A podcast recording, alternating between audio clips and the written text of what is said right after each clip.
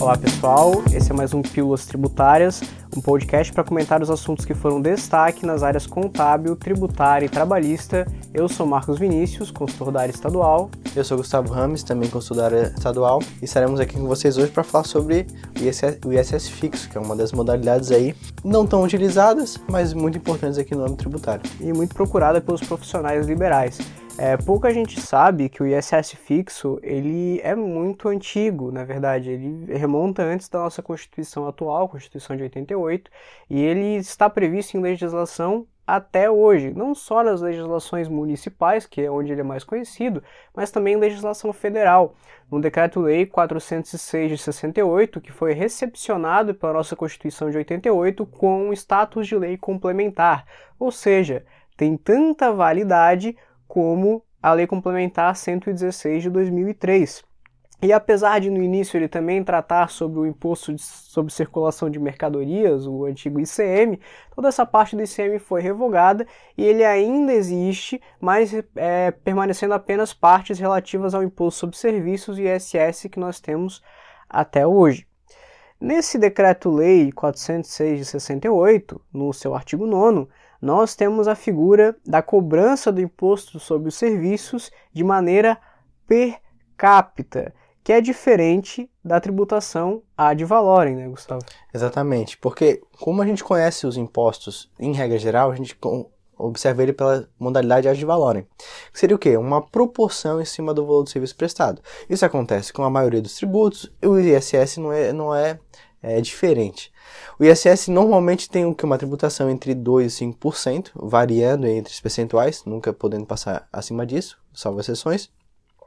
Mas o que se destaca na modalidade fixa é que eu tendo ou não tendo faturamento, ela não iria interferir no meu ISS, como geralmente acontece. Porque se ele é proporcional ao meu faturamento, à minha receita, quanto mais eu faturar, mais eu vou estar pagando imposto. Na modalidade fixa, como ela não está vinculada ao serviço, e sim é vinculada ao número de profissionais, então eu tendo faturamento ou não, até mesmo não tendo faturamento, eu ainda estaria tendo que estar recolhendo o meu ISS.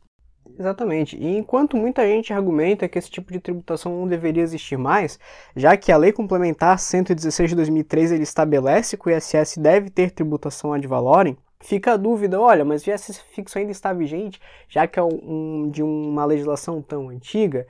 Na verdade, o que nós temos hoje são duas legislações com status de lei complementar que coexistem, sendo que no Decreto-Lei 406 de 68 são listadas diversas atividades intimamente ligadas ao exercício das profissões liberais, como os contadores, os advogados, engenheiros, e lá diz que, não fala uma faculdade, lá diz que o imposto deve, deve ser cobrado de maneira per capita, ou seja, por profissional habilitado. Então a gente vê muito é, essa discussão, mas na verdade a legislação ainda está vigente.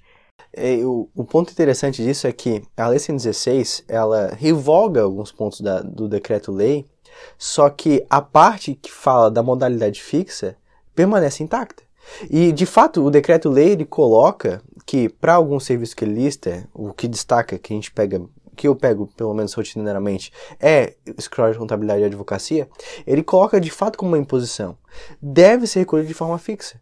Só que quando a gente pega na prática, ou até mesmo quando mistura com empresas do Simples Nacional, a gente vê que essa modalidade fixa acaba que os municípios não entendem bem dessa maneira.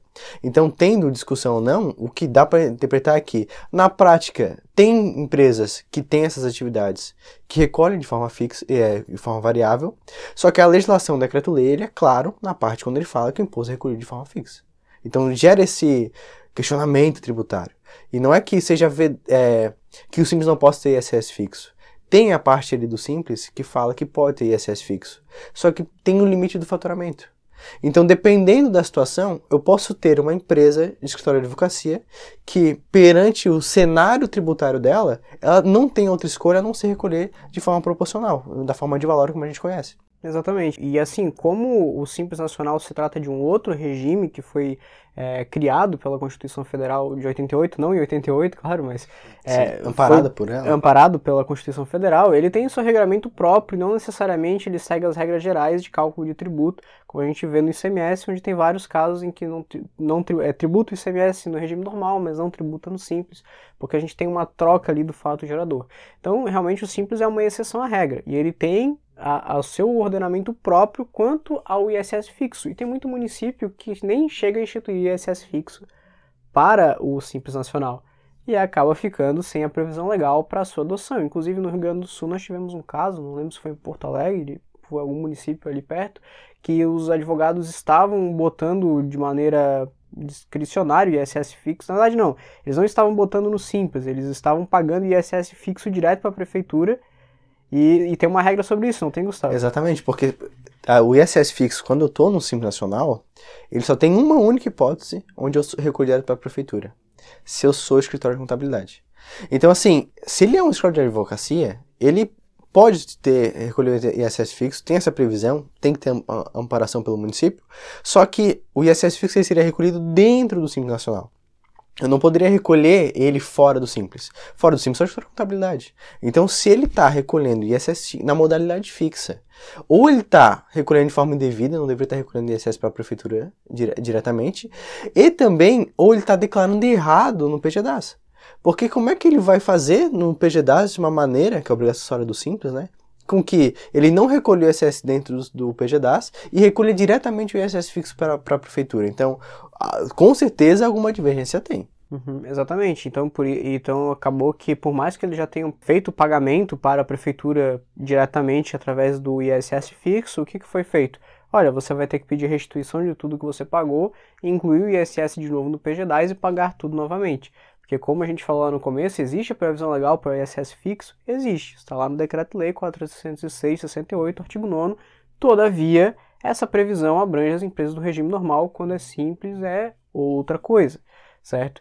E ainda tem uma, outras dúvidas em relação, em relação a isso que é importante a gente falar, que é, por exemplo, a questão do, das sociedades simples.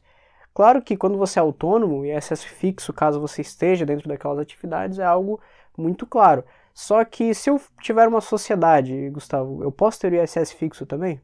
Pelo menos no município de Florianópolis, e o decreto-lei também menciona algo nesse sentido, é que eu tenho que ter a, a, sociedade simples, ou seja, não é qualquer empresa que também pode vir a solicitar o ISS fixo. Então, se ele é um escritório de contabilidade, se ele não tiver como sociedade simples, na natureza jurídica dele, ali, na, no lado da construção da empresa, ele não vai poder adotar o ISS fixo na sua prefeitura.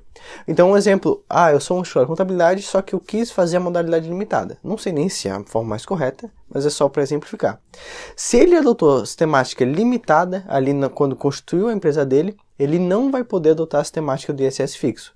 Só pode ser ISS fixo quando no momento da construção da empresa ele fez isso por meio do sistema lá do direito comercial de sociedade simples. Sim, até por conta do intuito. A gente tem que pensar no objetivo, na finalidade pelo qual as coisas foram criadas.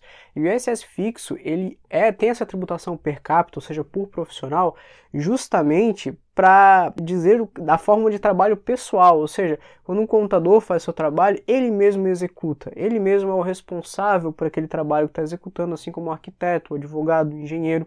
Então tem essa pessoalidade no trabalho que caracteriza essa tributação per capita. Diferente das demais atividades, onde é, são formados por sociedades de empresários, que ele gere um negócio e aquilo anda e gera dinheiro e, e a tributação de valor realmente faz muito mais sentido. Só que essa figura do trabalho pessoal, ela só faz sentido dentro de um escopo de autônomo ou de uma sociedade simples, onde os profissionais se juntam para trabalhar em conjunto e poder fazer o seu negócio. Se você estiver dentro de um escopo de sociedade limitado, é que você tem uma sociedade empresarial, que tem um outro caráter, um outro tipo de natureza e consequentemente, não tem um sentido lógico pelo qual, é, para tributar pelo ISS fixo, sendo que não foi para este caso que essa modalidade de tributação foi pensada. Não que não deixe de ter o caráter pessoal depois, não é isso. É que a maneira como eles estão explorando aquele segmento já passou a ser diferente conforme a empresa foi crescendo de ficando cada vez mais distante do que foi colocado ali pelo decreto-lei. Com certeza. E com isso, encerramos o episódio do Pílulas Tributárias de hoje. Obrigado por nos ouvirem até aqui. Até mais. Até mais.